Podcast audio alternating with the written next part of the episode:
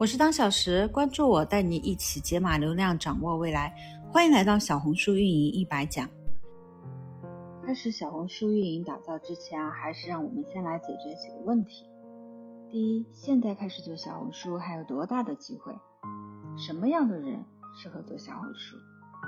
怎么样来使用这个音频，让你自己拿到成绩？我们来一个一个解决。根据数据统计，小红书平均的带货转化率为百分之二十一点四，而抖音、快手和微博的转化率分别为八点一、二点七和九点一。正是基于平台里有一群喜欢买买买的用户，以及天然的种草社区属性。小红书的带货转化率呢，比很多公域平台都要强。同时，小红书平台集合了客户优质、鼓励种草、转化率高。离赚钱很近的特点，非常适合在小红书搭建 IP，并建立私域闭环。而这些特点意味着商家爱在这里引流投放，吸引精准用户。博主即便是素人博主，也有更多的机会变现。那么，什么样的人更适合做小红书呢？最理想的状态肯定是自己有产品或者服务 IP 的人，可以通过在小红书上建立自己的 IP 来扩大自自己的生意。但如果你不是这样的人，你可能会问：我还没有自己的产品可以入局小红书吗？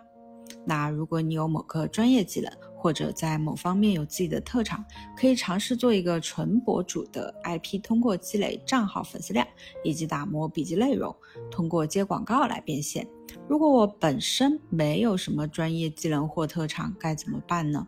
对于这种情况，可以找一个自己感兴趣的、愿意深耕的领域，在小红书上分享自己经济的过程和经验感受，这类的内容也是比较受欢迎的。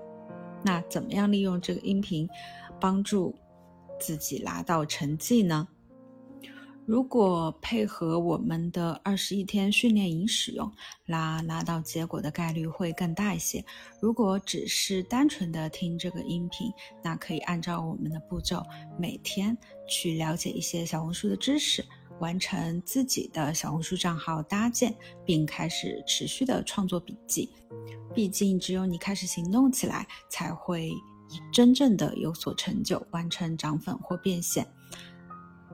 那么，熟练创作更多的笔记，以数量进一步放大成果，才会有更大的概率。小红书运营一百讲，主要包括了搭建小红书账号、创建小红书笔记、完成小红书引流和变现等。并且在最后的一些章节，为了帮助大家更好的产出成果，我们详细拆解了小红书上的一些热门赛道，包括美妆号、宝妈号、职场号、成长号、宠物号、家居号。想阅读案例的朋友可以直接加当前营销，也就是当前营销的拼音，领取资料和案例。最后，希望大家可以在这次。的音频节目里收获成果外，还可以加入我们的二十一天小红书实战训练营，结识一群战友。也欢迎听友们在实践过程中持续反馈，和我们共同完善。可以联系我们当前营销，也就是当前营销的拼音，提供修改建议。